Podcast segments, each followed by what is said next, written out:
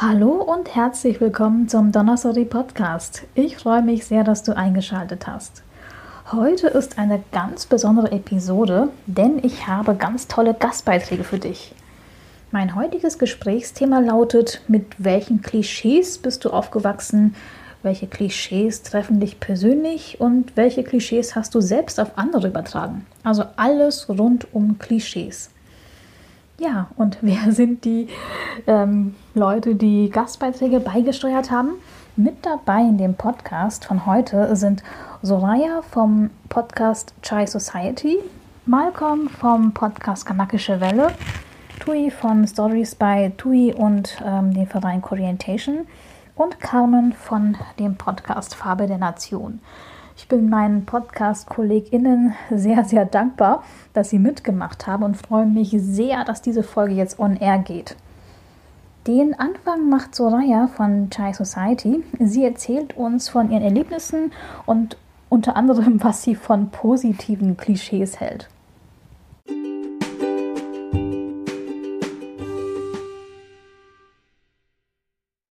Mein Papa ist Libanese und ich glaube, das fühlen ziemlich viele junge Frauen, die ähnliche Wurzeln haben, dass man einfach sehr, sehr oft gefragt wird, hast du nicht tausend große Brüder, die auf dich aufpassen? Hm. Und irgendwie ist es ein Klassiker geworden und es war auch nie so wirklich schlimm für mich. Und jetzt im Nachhinein betrachtet, ähm, realisiere ich auch, dass die richtigen Probleme eigentlich erst danach angefangen haben.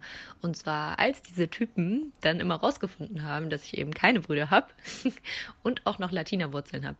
Ähm, positive Klischees oder vermeintlich positive Klischees sind nämlich gar nicht weniger schlimm, sondern meistens sogar versteckt noch schlimmer. Wenn du nämlich 15 bist oder 14 oder 16 und gesagt bekommst, dass alle Latinas ja einen krassen Arsch haben und hypersexualisiert sind und du im Fernsehen ja auch nichts anderes siehst, außer diese hypersexualisierte Latina-Sexbombe. Und es ist einfach total heftig. Und dazu gehören ja dann auch noch andere Klischees, zum Beispiel dieses krasse Temperament, was einem dann immer zugeschrieben wird, wo ich mir dann immer denke, hm, schwierig. Und ich glaube, viele realisieren nicht, wie problematisch das ist. Vor allem, wenn du eben heranwachsend bist und nicht den krassen Arsch hast, dich eigentlich gar nicht so heftig doll bewegen kannst, obwohl alle sagen, Latinas könnten ja alle total gut tanzen. Und ja, das Problem ist einfach, natürlich gibt es sie. Es gibt die Venezolanerinnen, die zum 15. Geburtstag einen Boobjob geschenkt bekommen. Es gibt sie, aber wir sind das nicht alle. Ich habe diesen Boobjob nicht bekommen ich habe einen ziemlich kleinen Arsch, ich kann mich nicht wahnsinnig gut bewegen und wenn ich mich aufrege über irgendetwas, dann hat das definitiv nichts mit meinem Latina-Temperament zu tun, sondern vielleicht einfach damit, dass mein Mitmensch gerade scheiße ist. Deswegen, ja, also positive Klischees sind auch Klischees und gehören halt auf jeden Fall in die Tonne.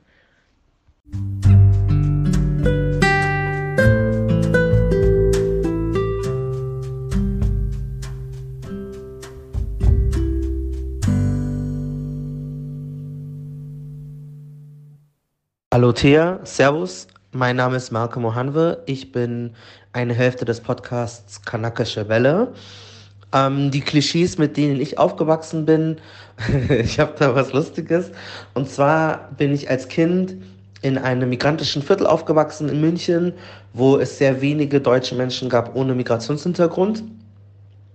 Und diejenigen, die es gab, die waren so, ähm, die hatten so, also oft arme Eltern ohne Jobs, die im Knast waren oder Alkoholiker waren. Also so in Amerika würde man sagen White Trash.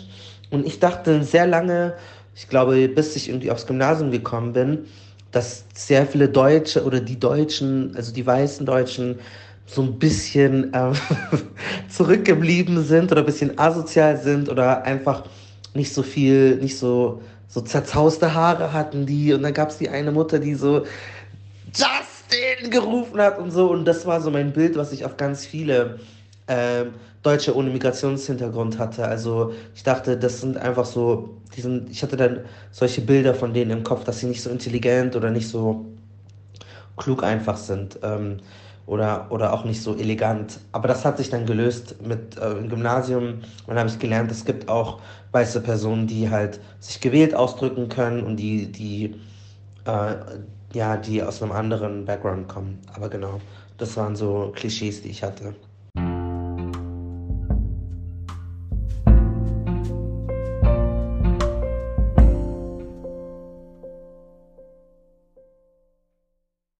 Hi Thea, hier ist Tui. Danke für deinen Aufruf zum Thema, mit welchen Klischees wir aufgewachsen sind. Ganz kurz zu mir. Ich bin Wirtdeutsche, meine Eltern kommen beide aus Vietnam und ich bin hier in Deutschland geboren. In der Schule dachten früher alle, dass ich total gut in Mathe wäre, was ich leider gar nicht war. Und dann waren alle total enttäuscht und verwirrt, also sowohl alle Mitschülerinnen als auch meine damaligen Lehrkräfte. Und ein weiteres Klischee ist, dass alle Asiatinnen ja so ruhig und brav und zurückhaltend sind. Und so war ich vor allem in meiner Jugend gar nicht. Ich habe voll auf den Unterricht gestört, war laut, habe Widersprüche gegeben. Und man hat auf jeden Fall gemerkt, dass meine Lehrerinnen total geschockt und enttäuscht waren von mir und ich wurde dann auch viel öfter bestraft als alle anderen, die auch den Unterricht gestört haben. Ähm, dann wurde ich andauernd gefragt, ob ich zu Hause Hunde und Katzen esse, weil das ja alle Asiatinnen machen. Und auch, ob ich durch meine Schlitzaugen überhaupt was sehen kann. Und zu guter Letzt wird mir bis heute von verschiedenen Leuten gesagt, dass ich nicht mit breiten Beinen sitzen soll, weil man das als Mädchen oder Frau nicht macht. Habe ich früher schon nie verstanden und sehe es heute erst recht nicht ein. Ich freue mich auf jeden Fall, dass du uns die Möglichkeit gibst, etwas zu diesem Thema beizutragen und bin sehr gespannt auf diese und weitere Podcast-Folgen von dir. Bis bald und liebe Grüße.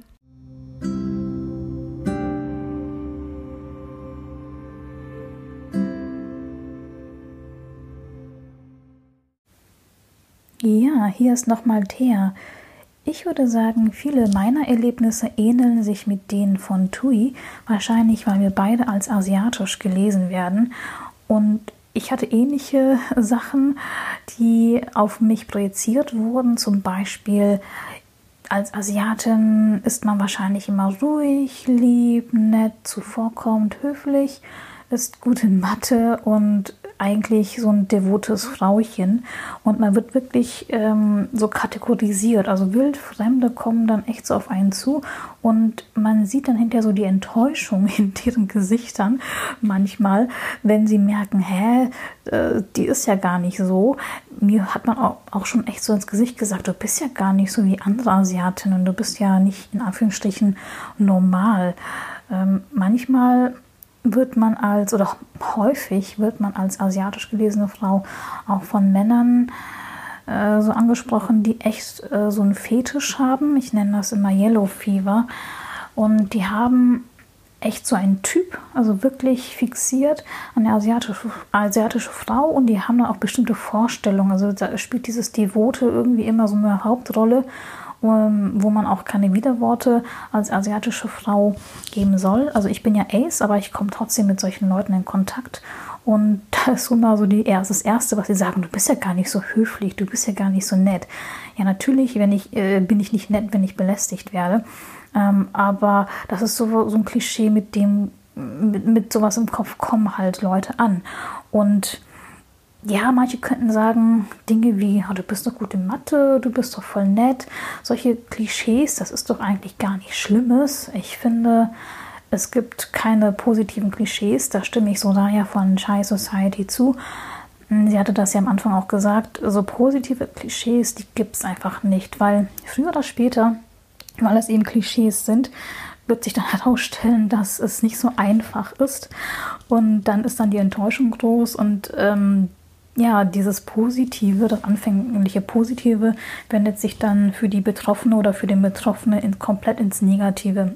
Deswegen, naja, also das ist nichts Positives, auch wenn es den Anschein hat, als sei es ein ganz leichtes Klischee oder leichtes Verurteilen. Nein, es ist schon was Schlimmes. Und ja, für mich sind Klischees so schon die Vorboten zur Diskriminierung und Ausgrenzung natürlich auch Rassismus. Man kann dem echt nur entgegenwerfen, wenn man ganz, ganz viel Bildungsarbeit macht. Und zwar schon für die Kleinsten der Kleinen, also schon in die Kitas. Ne? Man muss irgendwie die Erzieherinnen, Erzieher sensibilisieren. Man muss Material, also Lieder, Bücher, Filme haben, die divers sind, weil ich erinnere mich an so einen Fall aus meiner Kindheit, weil ich dachte immer, das ist auch so ein Klischee, das ich irgendwie auf andere übertragen habe, dass so, so ein Traummann oder so eine Traumfrau groß, schlank, ähm, blond und blauäugig ist. Ich erinnere mich noch sehr, sehr, sehr, sehr gut daran, dass mir meine Mutter, die interessanterweise schon wirklich früh darauf geachtet hat, in ihren Möglichkeiten, was sie da hatte in den 90er Jahren, ähm, divers zu sein, mir eine ähm, dunkelhaarige Barbie-Puppe gegeben hatte mit so braunen, schönen Haaren und die hat auch so ein bisschen dunklere Haut. Und ich bin komplett ausgeflippt. Ich konnte damals, glaube ich, noch nicht mal schreiben und zählen oder was auch immer. Also es war wirklich, als ich ganz, ganz klein war. Aber ich erinnere mich noch, dass ich komplett ausgeflippt bin, weil ich wollte die blonde, blauäugige Barbie haben und ähm, halt nicht diese Barbie mit braunen Haaren. Und im Nachhinein ist das so erschreckend, ist das so traurig. Aber wenn man im Kindergarten wirklich nur mit solchen Bildern und auch mit solchen ähm, anderen Kindern in Kontakt kommt. Also meine Kindheit war in Anführungsstrichen recht weiß, außer meinen Eltern und ein paar Bekannten, ja, war mein ganz, meine ganze Umgebung beim Aufwachsen äh, ohne POC oder mit wenig POCs. Wenn man da wirklich in so einem Umfeld aufwächst und auch die Literatur, ähm, das Spielzeug und so weiter halt nicht dem entspricht, was die Wirklichkeit ist, also divers, dann saugt man sowas als Kind auf. Ich bin meinen Eltern echt dankbar, dass sie schon früh mit mir ähm, da vorgesorgt haben und auch Gespräche geführt haben. Zum Beispiel, dass ich anders aussehe, dass ich anders bin, weil anfangs habe ich, glaube ich, auch gar nicht so realisiert, so als Kind, so mit drei oder vier oder fünf, dass ich anders bin. Ähm, aber ja, ich sehe so die Verantwortung nicht nur bei den Eltern, sondern auch bei der Schule, ne, dass man so Klischees abbaut und das ist so ein Klischee, das ist mir echt so im Gedächtnis geblieben, wie ich da ausgeflippt bin.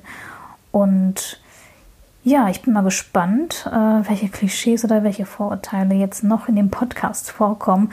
Und vielleicht gibt es ja auch was, was du als Zuhörer oder Zuhörerin uns allen noch erzählen möchtest.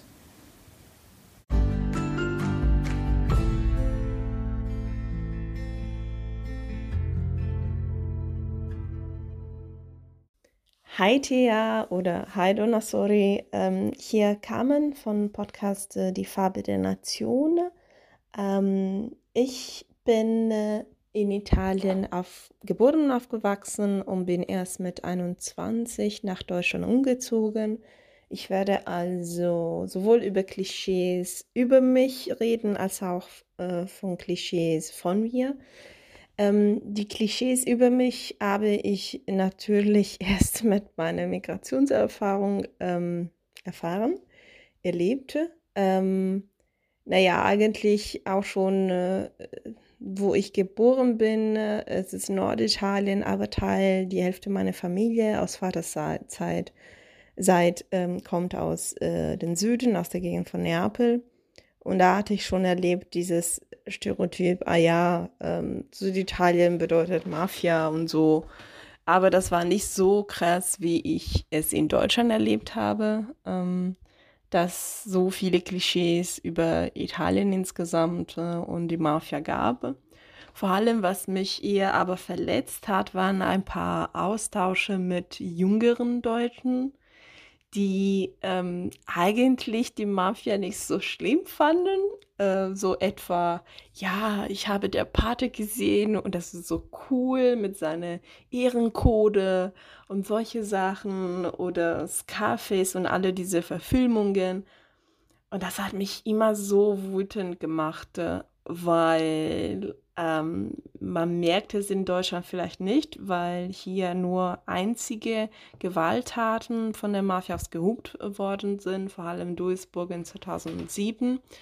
Ähm, und das heißt, ähm, in Deutschland sind die meistens grausame ähm, Geschichten nicht erkannt, so wie einen Kind von elfjährigen Kind, der für eine Rache in den 90er Jahren in ähm, Azede, ich weiß nicht, wie das heißt, aber ähm, es wurde ausgelost in eine chemische mm, Mischung äh, à la Breaking Bad, wenn, wenn wir das so mit Popkultur ergänzen möchten.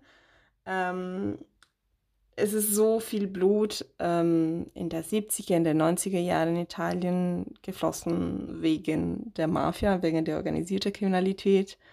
Ähm, und man schätzt hier gar nicht, äh, wie viel das gekostet hat an, an familiäres Leiden, auch an staatliches Leiden, äh, an der Bewusstsein, dass es so ein Problem gibt, äh, was von die, eine Minderheit der Menschen vertrieben wird, ähm, aber trotzdem so viel Macht hat, ähm, vor allem in der Wirtschaft einzelnen Regionen, die komplett äh, blockiert sind, weil sie nicht mit ähm, ja, legales Wirtschaft weitergehen können.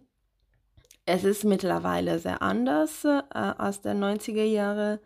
Die Mafia ist ähm, schlauer geworden, die macht eher so, ähm, ja, mehr oder weniger legale ähm, Geschäfte, vor allem hier in Deutschland, um ja, das so Geldwäsche zu machen.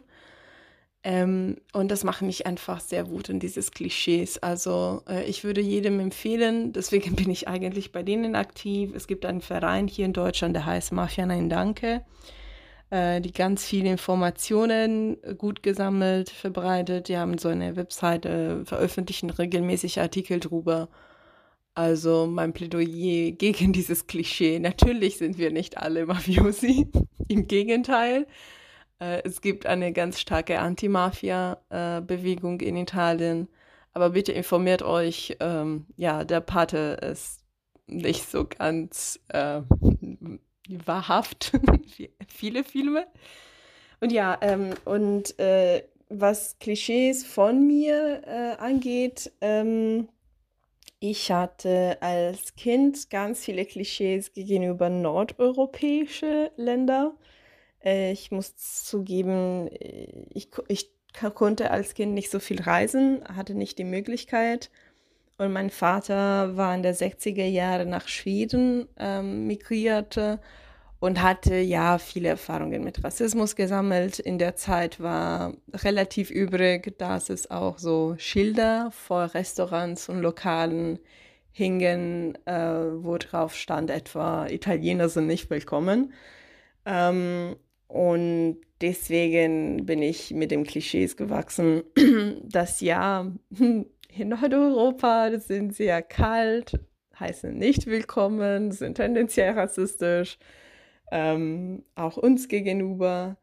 Ähm, ja, also mit Deutschland hatte ich nicht so viel Schlimmeres, weil ich auch einen Onkel, äh, einen deutschen Onkel habe. Und ähm, ich konnte dann nach, nachdem ich äh, hier gekommen bin, dann viel anderes erleben, also auch eine gute Seite. ähm, ich hatte aber auch leider auch Klischees gegenüber Chinesen, ähm, vor allem wenn es um die Arbeit geht. Also ich hatte das Klischee, dass ähm, alle Chinesen so billigere Arbeitskräfte sind, dass sie keinerlei politische oder gewerkschaftliche Bewusstsein haben. Ähm, das ist ein bisschen witzig, weil ich habe dieses Klischees, weil ich aus einer sehr politisierten Familie komme. Äh, mein Großvater war aktiv in der Gewerkschaft, auch meine Mutter und so weiter und so fort. Und ähm, ja, das schlimmste Sache könnte nur sein, dass man nicht politisiert genug war und äh, es gibt leider diesen Fall von ähm, Fabriken in der Toskana, ich glaube in Pisa, ähm, wo die Arbeitskräfte vor allem Chinesen sind und die, die machen so Fälscherei von, von Mode. Es gibt so eine Fabrik, Nähfabrik. Ähm, das ist auch von der organisierten Kriminalität vertrieben, aber das ist so ein bekannter Fall in Italien und Deswegen würden dann quasi durch diesen Fall diese Klischees ein bisschen bestätigt. Äh, mittlerweile, ich kenne natürlich Leute, die einfach hart arbeiten, aber ja, würde mich interessieren, dieses Klischees nochmal zu entkräften.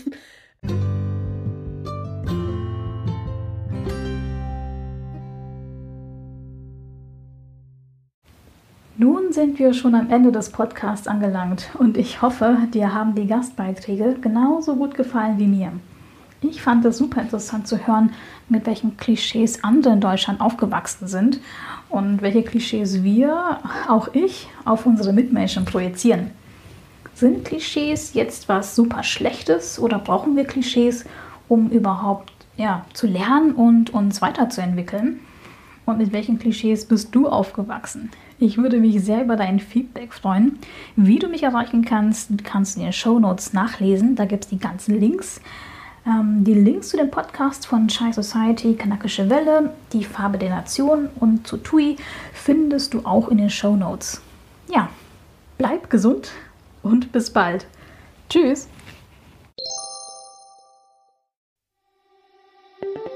dir diese Episode von Donasori gefallen? Dann abonniere den Donasori Podcast auf iTunes oder Spotify und besuche uns unter www.donasori.de. Danke und moin moin!